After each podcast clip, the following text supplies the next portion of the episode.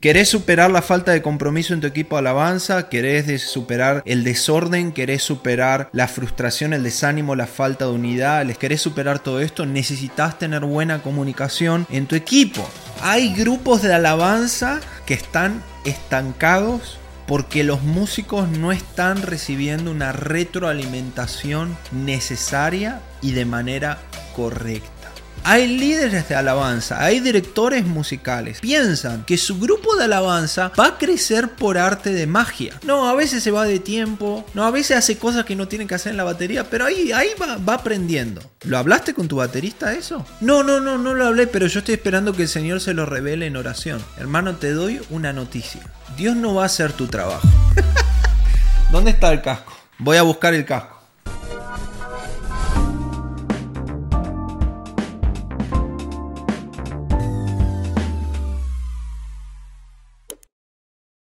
Generalmente los líderes de alabanza esperan resultados de sus grupos de alabanza, pero un líder de alabanza no puede esperar buenos resultados si no hay buena comunicación. Eh, en la palabra de Dios hay varios ejemplos que nos muestran que la comunicación es muy importante. Por ejemplo, Proverbios 15.1 dice, la respuesta amable calma el enojo, pero la respuesta hiriente hace subir la ira. Efesios 4:29 dice, por lo tanto, hablen ustedes de tal manera que los demás se sientan edificados y que sus palabras les den a los que escuchan ánimo y fortaleza. Proverbios 17:27 dice, el que tiene conocimiento guarda sus palabras, guarda sus palabras. El de espíritu sereno es dueño de su ánimo. Yo creo que uno de los errores más comunes que tenemos a la hora de comunicar es pensar que siendo honestos y diciendo la verdad alcanza. Y eso es un grave error. Proverbios dice la respuesta amable entonces, si vos querés calmar el enojo de, una persona, si vos querés calmar el enojo de, un músico, no sirve simplemente con decirle la verdad y ser honesto. Uno necesita dar una respuesta amable, decirlo con amabilidad. Eh, Proverbios también dice, la respuesta hiriente hace subir la ira. Uno puede ser hiriente con la verdad también. ¿Cuántas veces utilizamos la verdad como un arma? Es como yo sé esto de vos, entonces te lo voy a decir para hacerte sentir mal. Te lo voy a decir porque vos me heriste, entonces te voy a abrir los ojos acerca de cuán mal tocás, de cuán mal cantás, de cuán desafinado está. Y capaz son verdades, son verdades, pero si no se dicen amablemente, no se dicen adecuadamente, no se dicen en el lugar, en el tiempo correcto, no ayudan de nada a la persona. Entonces, decir la verdad es importante, ser honestos es importante, pero comunicar bien también es muy importante. Estos versículos nos muestran que debemos ser cuidadosos con nuestras palabras y hablar de manera amable, edificante y honesta. ¿Por qué necesitamos comunicación? ¿Por qué necesitamos comunicar bien? Eh, recibo mensajes todos los días de líderes de alabanza, de grupos de alabanza, que me dicen, en nuestro grupo falta compromiso, en nuestro grupo falta orden, en nuestro grupo hay mucha frustración y desánimo, en nuestro grupo falta unidad, en nuestro grupo hay estancamiento espiritual y musical, en nuestro grupo hay conflictos interpersonales. Ninguno de estos desafíos se pueden superar si no hay buena comunicación. ¿Querés superar la falta de compromiso en tu equipo de alabanza? ¿Querés superar el desorden? ¿Querés superar la frustración, el desánimo, la falta de unidad, el estancamiento espiritual y musical, los conflictos? ¿Querés superar todo esto? Necesitas tener buena comunicación en tu equipo. Necesitas tener comunicación efectiva. Uno de los mejores comunicadores fue Jesucristo, por su manera sencilla y clara al momento de hablar. Jesús sabía cuándo usar una parábola, Jesús sabía cuándo dar un mensaje largo, cuándo dar un mensaje corto. Jesús sabía cuándo darse vuelta y decirle a todos los que le estaban siguiendo, si no toman su cruz, se niegan a sí mismo y me siguen, no son dignos de mí. ¿Cómo debe ser tu comunicación? Por favor, esto es un mensaje para los que les gusta irse por, por las nubes. Aquellos que tienen, le decís, eh, hermanito, ¿puede dar un devocional de cinco minutos? Y te dan un devocional de una hora y media, hacen un llamado al altar y se van por los montes. Bueno, esto es para estos hermanitos, ¿ok? ¿Cómo debe ser tu comunicación? Clara y sencilla. Cuando tengas que comunicar algo a tu grupo de alabanza o cuando tengas que comunicar algo a alguien, por favor, no des 500 vueltas. Comunica lo que tengas que comunicar. Jesús sabía cómo comunicar. Segundo punto, además de ser clara y sencilla, tu comunicación tiene que ser directa. Ve directamente al grano, a lo que querés decir. Además de, ser directa, tu comunicación tiene que ser amorosa. Recordá que antes de hablarle a un músico, antes de hablarle a un cantante, le estás hablando a un hijo de Dios, a una hija de Dios. No puedes olvidarte nunca de eso. Estás hablando con un hermano en Cristo. Claro que puedes estar frustrado, claro que puedes estar enojado, pero comunica con amor. Comunica teniendo en claro que la persona con la cual estás hablando es una persona amada por Dios. Cuando estemos comunicando, entendamos que lo que queremos es un diálogo, no un monólogo. Esto es parte de amar a la otra persona cuando comunicamos también. Tener un diálogo. ¿Qué significa esto? Yo le vengo a decir algo a mi baterista, le vengo a decir algo a mi cantante, a mi director musical. Y yo no quiero que sea un monólogo, yo lo quiero escuchar a él también, yo lo quiero escuchar a ella. Entonces yo le vengo a comunicar algo, por ejemplo, le quiero comunicar que ese cantante eh, hay una actitud que no me gustó de, ella en el ensayo, entonces aparte me junto a charlar con ella y le digo, mira, eh, hermanita Marta, eh, hay una actitud que tuviste en el ensayo que no, que no me gustó, pero quería saber, ¿hay algo que, te estuvo pasando antes de venir al ensayo? ¿Estuviste teniendo problemas en el trabajo, en la familia, algo porque te vi muy alterada? Y escucho a la otra persona. A ver qué tiene para decir la otra persona. También estoy interesado en saber cuál es eh, el punto de vista de la otra persona, por qué se enojó, por qué reaccionó así en el ensayo. Si yo solamente vengo y le digo, hermana Marta, no me gustó su actitud, para, el, para la próxima semana quiero que venga con una mejor actitud y me voy a mi casa. No gano nada con eso. No gano nada. Ah, es más, hasta puede ser peor. No estoy dejando a la otra persona expresarse, decirte cómo se siente, qué es lo que está pensando, qué le pasó en la semana, qué le pasó ese día más temprano, que quizá hizo que esta persona reaccione mal en un ensayo. Hay grupos de alabanza que están estancados porque los músicos no están recibiendo una retroalimentación necesaria y de manera correcta. Voy a repetir esto. Hay grupos de alabanza que están estancados porque sus integrantes no están recibiendo una retroalimentación que sea dada de buena manera, dada correctamente y dada con amor. Hay líderes de alabanza, hay directores musicales, hay directores de alabanza que piensan que su grupo de alabanza va a crecer por arte de magia. No es que él va, mi baterista ahí, ahí va mi baterista. No, a veces se va de tiempo, no, a veces hace cosas que no tiene que hacer en la batería, pero ahí, ahí va, va aprendiendo. Bueno, ¿lo hablaste con tu baterista eso? No, no, no, no lo hablé, pero yo estoy esperando que el Señor se lo revele en oración. Hermano, te doy una noticia. Dios no va a hacer tu trabajo. ¿Dónde está el casco? Voy a buscar el casco. Acá acá me fui a buscar el casco porque esta es la parte donde me tiran piedras, ¿no? Entonces acá tengo el, el casco. Hermano líder de alabanza, director musical.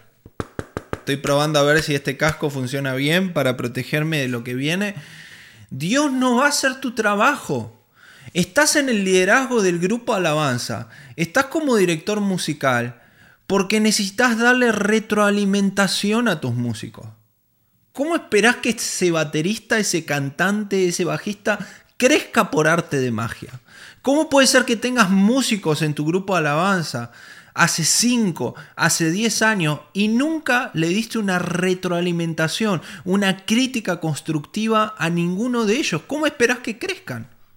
¿Cómo esperás que se den cuenta de que tienen que tomar una clase de batería, que tienen que mejorar su sonido, que tienen que aprenderse más la canción, que tienen que practicar más? ¿Cómo?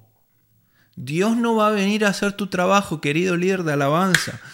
Querido director musical, Dios no va a venir a hacer tu trabajo. No esperes que Dios le revele en oración a un músico lo que vos tenés que hacer y lo que vos le tenés que revelar.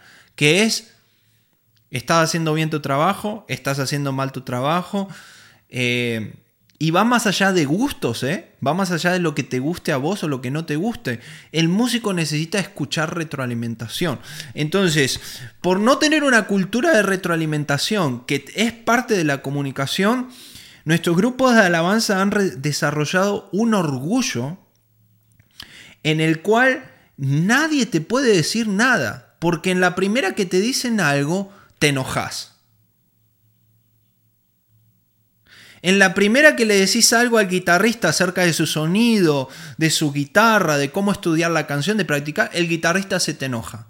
En la primera que le decís algo al cantante acerca de cómo está cantando y demás, el cantante se pone a la defensiva y te dice, no, no, no te metas en mi trabajo, yo sé lo que estoy haciendo. Mi papá y mi mamá me dicen que canto bien. ¿Saben por qué pasa eso, chicos? ¿Saben por qué la gente se enoja cuando le damos una crítica constructiva? Porque no están acostumbrados. No están acostumbrados. Y se lo digo acá en Instagram. No están acostumbrados. Lo mal acostumbramos. Mal acostumbramos a nuestros grupos de alabanza, a nuestros músicos, a nunca darle una crítica constructiva. Entonces el día que se la das, se enojan. El día que le das crítica constructiva a tus músicos tenés que entrar con el casco porque te empiezan a tirar piedra, te empiezan a tirar palo. Es que no están acostumbrados. Es que han crecido un orgullo que es un orgullo basado en una cultura que genera un estancamiento en un ministerio, que es, a mí nadie me va a decir lo que tengo que hacer, cómo tengo que crecer o en lo que tengo que mejorar. Y tengo una noticia para vos. Si vos sos líder de alabanza y estás en este live o estás escuchando este podcast, tengo una noticia para vos. Ese es tu rol. Y si te tenés que poner el casco, es más, voy a empezar a vender cascos para líder de alabanza. Y sentarte con tu baterista. ¿Me pongo el casco o no? Me voy a poner el casco. Así. Vas con, vas con tu baterista y te sentás, ¿no? Y le decís, querido Armando, te digo esto con amor. Y todas las canciones que tocamos en el ensayo, te fuiste todas de tiempo del click. Entonces necesito por favor que te puedas estudiar con el click. Ahí me están preguntando cuánto cada casco. Vamos a ver. Vamos a ver, todavía no le puse un precio. ¿Sí? No le puse un precio. Quizá va a haber un precio especial para líderes de alabanza. Me siento con el baterista y capaz el baterista me va a tirar un palo, pero claro, el palo rebota acá y no me va a hacer nada porque tengo el casco, pero por lo menos le di, le di a ese baterista la retroalimentación que él necesitaba escuchar. Y se la di con amor, le dije la verdad y lo estoy ayudando a mejorar. Yo deseo, chicos, deseo que los grupos de alabanza sean espacios y cada ministerio en la iglesia sean espacios donde haya la humildad necesaria para que podamos darnos retroalimentación y crecer. ¿Cómo vamos a crecer si nadie nos dice en lo que tenemos que mejorar? ¿Cómo hacemos para decirle a un hermano que quiere cantar que hay más ministerios porque no, el canto no es lo suyo? Bueno, se lo tenés que decir desde el principio a ese hermano. Si ese hermano ya está participando del grupo alabanza y no tenía el talento para cantar, no tenía la preparación, no afina ni cantando el feliz cumpleaños, eso no es error del hermano, eso es error del líder de alabanza o del líder que puso ahí a ese hermano. Entonces la pregunta es, ¿por qué pusiste una persona en el lugar donde no tenía el talento y la preparación para desarrollarse? ¿Por qué? Una vez que le diste ese lugar a esa persona, una vez que se le dio ese lugar a esa persona, no se la puede echar. No se le puede decir, ah, eh, hermano, disculpe, pero nos acabamos de dar cuenta que usted no tiene el talento para cantar, entonces por favor le pedimos que vaya a servir al Ministerio de Niños. Necesitan a alguien que limpie los baños en el campamento de niños. eh, por, esa falta de requisitos, por esa falta de orden, muchas personas salen lastimadas de los ministerios. Entonces, si una persona no tiene el talento para cantar en el ministerio de alabanza, se lo tenemos que decir en la audición. Se lo tenemos que decir de una vez antes de que esa persona quiera entrar al grupo de alabanza. Chicos, ¿ustedes vieron los concursos de canto? A ver, pónganme en el chat. ¿Ustedes vieron los concursos de canto? Eh, eh, American Idol, Operación Triunfo, todos estos concursos que hay de canto en todos los países donde hacen shows televisivos de canto y la gente va a audicionar. ¿Ustedes vieron la cantidad de gente que va a audicionar ahí que no afina ni cantando el feliz cumpleaños? No afina ni cantando una canción de cancha para tu equipo de fútbol. ¿Ustedes vieron la cantidad de gente que canta y te da ganas de llorar? ¿Qué te hace pensar que en tu iglesia no va a haber gente así?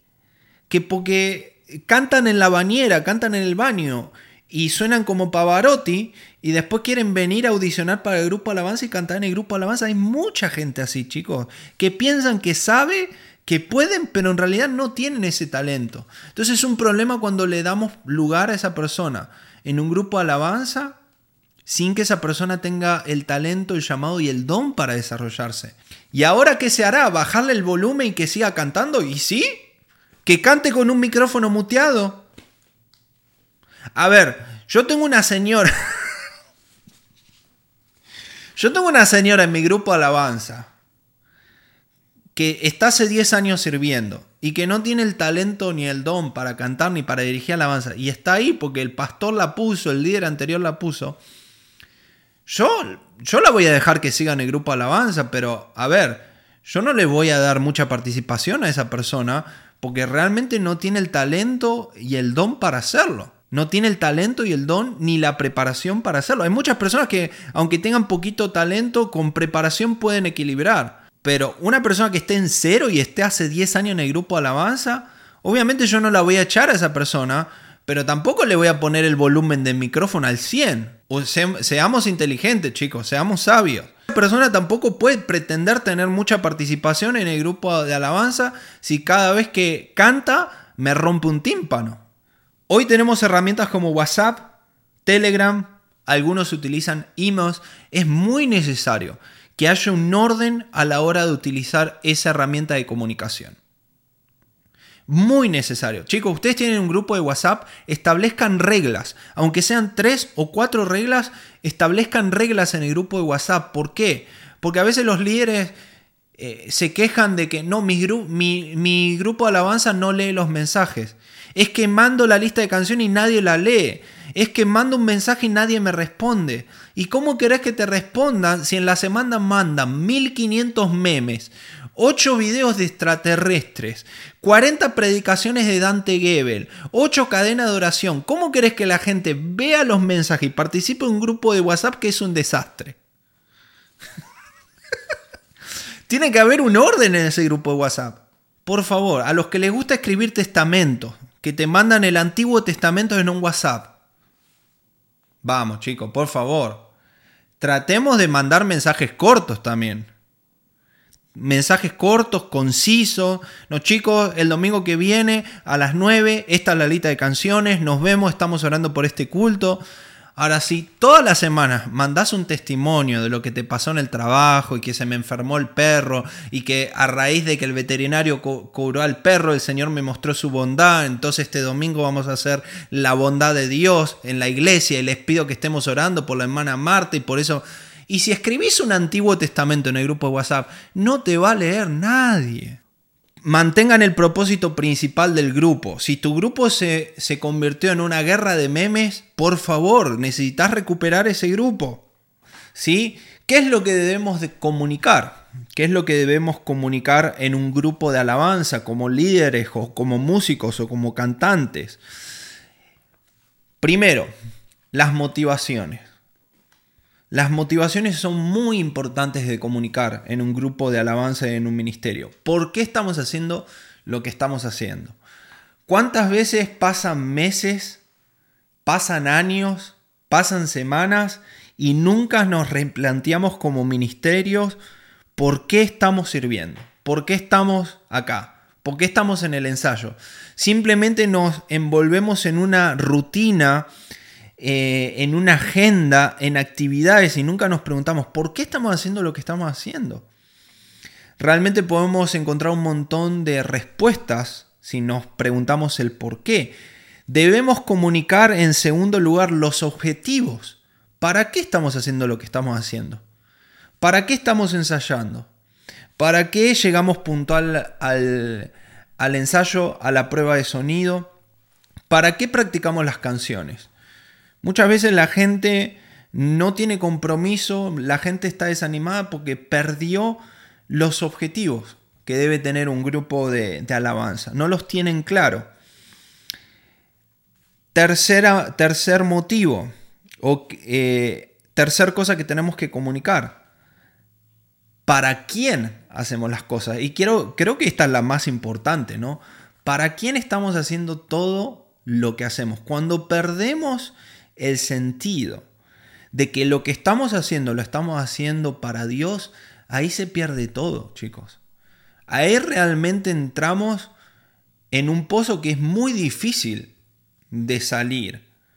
Porque si no lo estamos haciendo para Dios, entonces ¿para quién lo estamos haciendo? ¿Para el pastor? ¿Para el líder de alabanza? ¿Para el ingeniero de sonido? ¿Para la gente? Y la verdad es que las personas son falibles.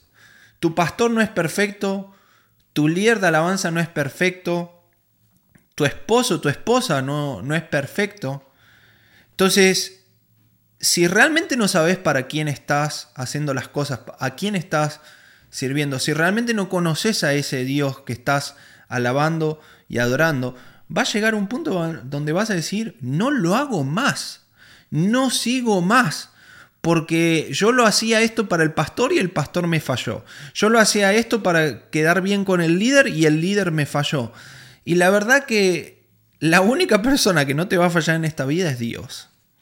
Entonces, si estás en un grupo de alabanza, si estás en un ministerio, tenés que tener en claro para quién lo estás haciendo. Cuanto más profundo te quieras meter en el ministerio, Cuanto más profundo te quieras meter en el servicio, más te vas a encontrar con las debilidades del hombre, más te vas a encontrar con cuestiones que nunca te pensaste que ibas a encontrar en un ministerio, en una iglesia, conflictos que vos dijiste, no, este conflicto yo esperaba tenerlo fuera de la iglesia, fuera del ministerio, en un trabajo secular y ahora me encuentro en un ministerio, me encuentro sirviendo en esta iglesia y estoy teniendo estos problemas con este pastor y con este líder y yo te digo, bienvenido al ministerio, porque el ministerio son personas, Ministerio no es una compañía, ministerio no es una empresa. Tu función no es simplemente como, como ir a trabajar a una oficina, ¿no? que tenés ocho horas, haces, haces tu trabajo y después te vas a, a tu casa. Ministerios son personas, ministerios son relaciones. Entonces muchas veces en un ministerio te vas a encontrar con cosas que nunca te esperaste que te ibas a encontrar. En una iglesia te vas a encontrar con cosas que nunca te esperaste que ibas a encontrarte. Y si no tenés claro el para qué, si no tenés claro los objetivos, te vas a perder, te vas a, te vas a desanimar, vas a querer dejar de servir. Y es por eso que continuamente le tenés que recordar a tu grupo de alabanza para quién están haciendo lo que están haciendo. Tenemos que comunicar en cuarto lugar el cómo. ¿Cuántos grupos de alabanza saben lo que tienen que hacer? Tienen entendimiento de la palabra de Dios, pero perdieron el cómo. ¿Qué significa el cómo? No tienen un método para nada no tienen un orden para nada. Saben que el grupo alabanza es un espacio de servicio para venir a servir con entendimiento musical, con entendimiento de la palabra, entendimiento profético. Y si yo tengo todo este conocimiento acerca de cómo se debe adorar a Dios y soy un buen músico, pero de repente en cosas prácticas como un, un ensayo, Perdemos cuatro horas para ensayar una canción. ¿Por qué? Porque no sabemos hacer un ensayo, no sabemos cómo hacer una lista de canciones, no sabemos cómo organizar un servicio, no sabemos cómo usar secuencias, no sabemos cómo hacer una prueba de sonido. Perdemos el cómo. Si tu grupo de alabanza perdió el cómo, eso es una pérdida no solamente del cómo, es una pérdida de tiempo, es una pérdida de energías. Y cuando perdemos el tiempo, perdemos la energía, comienza a haber un desgaste en nuestro corazón, en nuestro cuerpo. Y chicos, en la palabra de Dios hay un libro que se llama Proverbios. Y el libro de Proverbios nos invita a amar la sabiduría. Amar la sabiduría a ser sabios, a ser inteligentes en cómo ¿Cómo? ¿Cómo? Escuchen esta palabra. ¿Cómo administramos nuestro tiempo? ¿Cómo administramos un ensayo? ¿Cómo administramos un culto? Sabiduría es acerca del cómo. Y si perdés el cómo, te vas a desgastar. Si perdés el cómo, te vas a limitar. Y en un momento vas a decir, pero ¿qué? El Señor no me quiere usar más.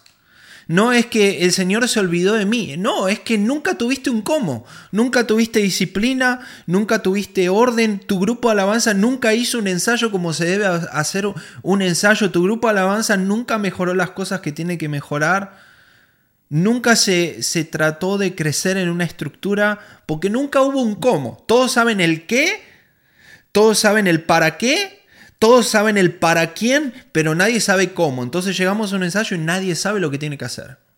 Pero somos hermanos en Cristo, pero nos amamos y tenemos un corazón de adorador, pero no sabemos cómo. ¿no? Entonces más tres horas para un ensayo, eh, perdemos el tiempo, energías, nos frustramos. Entonces, por eso la comunicación es tan importante, chicos porque estamos comunicando cosas importantes, no es solamente comunicar. Me voy despidiendo de este podcast. Les agradezco por haberse eh, conectado. Los que están en live, hay muchísima gente, más de 100 personas que estuvieron durante todo el podcast. Nos estamos viendo en una próxima conexión. Si no sabían, hay un grupo de Facebook que se llama Worship Office, líderes de alabanza. Les voy a dejar acá en el chat. Un abrazo grande, Dios les bendiga, nos vemos en el próximo episodio de Worship Office Podcast.